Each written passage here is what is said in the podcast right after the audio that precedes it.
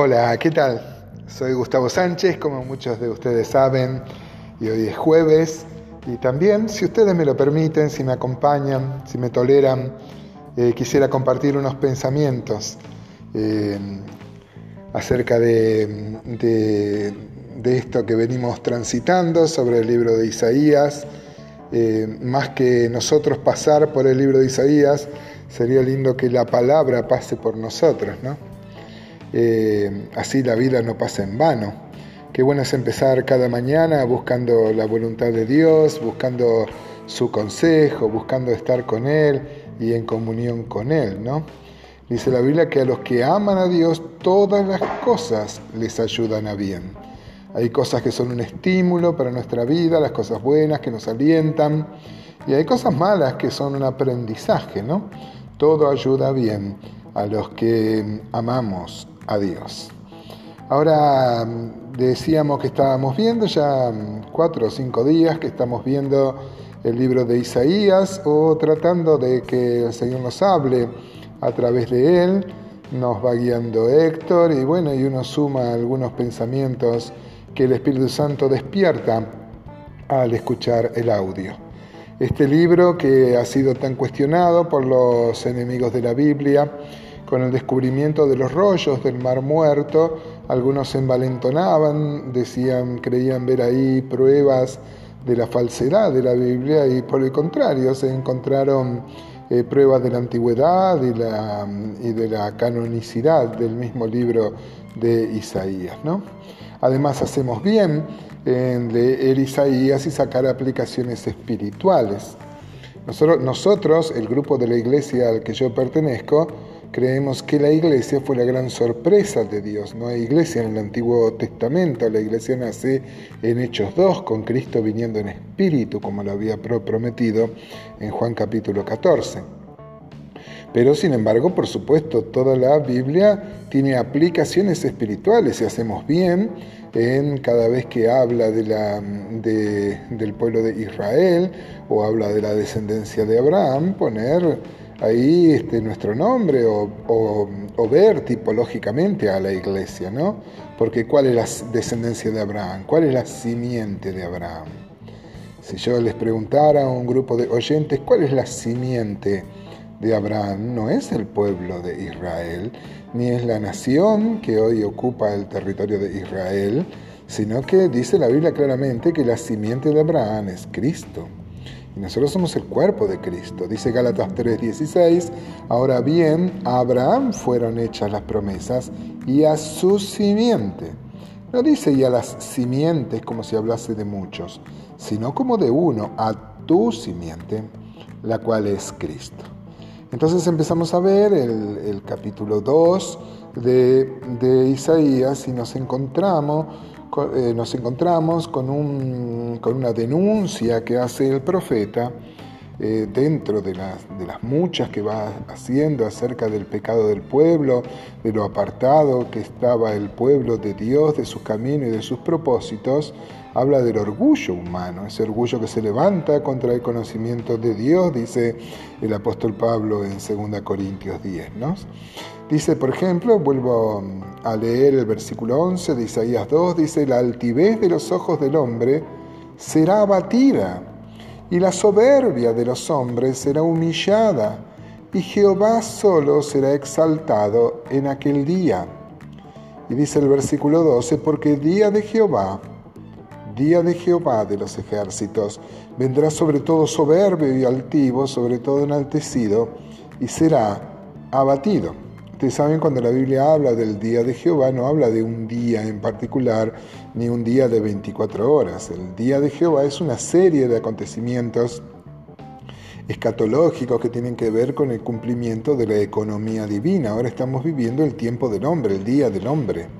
Pero va a llegar el día de Jehová, el día donde Dios este, a las cuentas con este mundo que le dio las espaldas a Él, a su palabra, a su iglesia, a su propósito. ¿no?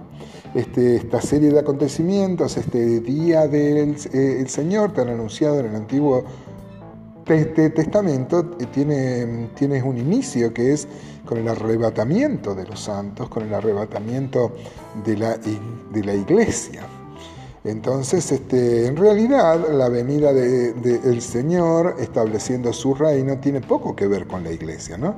Porque el Señor a qué viene? A arreglar un problema que tiene con el pueblo de Israel, que le dio la espalda, que no reconoció su condición de Cristo y de Mesías, y con el mundo, que le dio las espaldas. Por eso es que arrebata a su iglesia antes, ¿no? Un tiempo antes. Algún día podemos hablar este, extensamente de, de esto, pero que Dios vaya a arreglar cuentas con el mundo, que Dios vaya a derribar toda altivez y todo orgullo, no es algo que nos deba gozar a nosotros, porque nosotros por su gracia y por su misericordia Dios ha cambiado nuestro destino y nuestro futuro. Este, Ezequiel 12, por ejemplo, ayer leíamos en el grupo pequeño de mi iglesia, este, Dios le manda a Ezequiel que coma con temor y temblor, porque lo que tiene que anunciar es, es una serie de acontecimientos muy severos, ¿no? El orgullo es tan común hermanos, lamentablemente, y también ha ganado a la iglesia y ha ganado a los renacidos, y el orgullo es tan difícil de erradicar, ¿no? Dice Marcos Vidal que cómo nos traiciona el corazón, que sirviendo al Maestro nos traiciona el corazón, ¿no? El verbo se hizo carne, ¿cómo podemos estar orgullosos de algo cuando todo lo que tenemos es por su gracia. Por su gracia hemos sido salvos, por su gracia estamos firmes, por su gracia eh, le servimos. Todo es por su gracia. El apóstol Juan dice que de su plenitud tomamos todo gracia sobre gracia. Este, ya Dios a su pueblo ahí en Deuteronomio, cuando vuelve a dar la ley, la Torá, a ese nuevo pueblo que entraba a la tierra de la promisión, le dice Deuteronomio 8:11, cuídate de no olvidarte de Jehová tu Dios, para cumplir sus mandamientos, sus decretos y sus estatutos que yo te ordeno hoy. No suceda que comas y te sacies y edificas buenas casas en que habites, y tus vacas y tus ovejas se aumenten, y la plata y el oro se te multipliquen, y todo lo que tuvieres se aumente y se enorgullezca tu corazón. Fíjense, ahí aparece el orgullo. Y te olvides de Jehová tu Dios que te sacó de la tierra de Egipto, de casa de servidumbre, que te hizo caminar por un desierto grande y espantoso, lleno de serpientes ardientes, de escorpiones y de sed, donde no había agua, y Él te sacó agua de la roca y del pedernal y que te sustentó con maná en el desierto, comida que tus padres no habían conocido, afligiéndote y probándote para que a la postre hacerte bien. Y digas en tu corazón, mi poder y la fuerza de mi mano me han traído esta riqueza. Sino acuérdate de Jehová tu Dios, porque Él te da el poder para hacer las riquezas, a fin de confirmar su pacto que juró a tus padres. ¿no?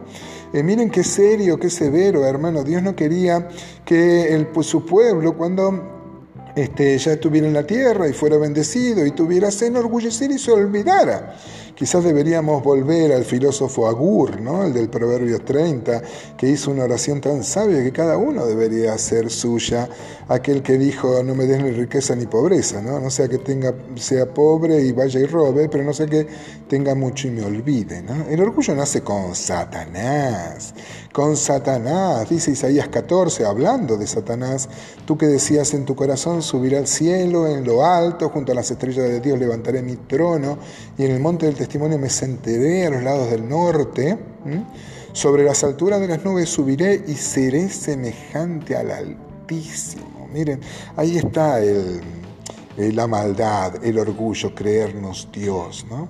Se me ocurren, tantos textos hablan de esto, pero Amós, por ejemplo, Amós que predicó en el reino del de, norte, dice, vosotros que os alegráis en qué? En nada. ¿Qué decís? No hemos adquirido poder con nuestra fuerza, dice Amós 6:13, ¿no? Qué torpe, qué tontera creer que podemos hacer algo por nuestros méritos. Ustedes saben la carta a los romanos empieza hablando como Isaías de la maldad del hombre, ¿no? el capítulo 1 y el 2 dice que ni el pueblo de Israel, ni los judíos, ni los, ni los moralistas, nadie eh, eh, por eso llega al capítulo 3 diciendo que no hay justo ni aún uno, nadie puede ser tan bueno que merezca la salvación. ¿no? Y ahí llega el 4 porque los judíos creían que eh, Abraham tenía mucho de qué jactarse delante de Dios. Pero dice Romanos 4.2 que si Abraham fue justificado por las obras, tendría de qué gloriarse, pero no para con Dios. Porque ¿qué dice la escritura? Creyó Abraham a Dios y le fue contado, le fue imputado por justicia. Hermanos, todo lo que tenemos es por su gracia. Dios nos libre. Una vez eh, eh, reté un poco a un hermano que puso en el Facebook una frase que parecía muy simpática. Decía, Señor, te doy gracias porque me bendices mucho más de lo que merezco. En realidad esa frase que parece muy este, inocente esconde algo muy serio, algo satánico. O sea, eh, creerse que uno merece Ojalá, hermanos, podamos alabar a Dios, bendecir su nombre y disfrutar de su gracia.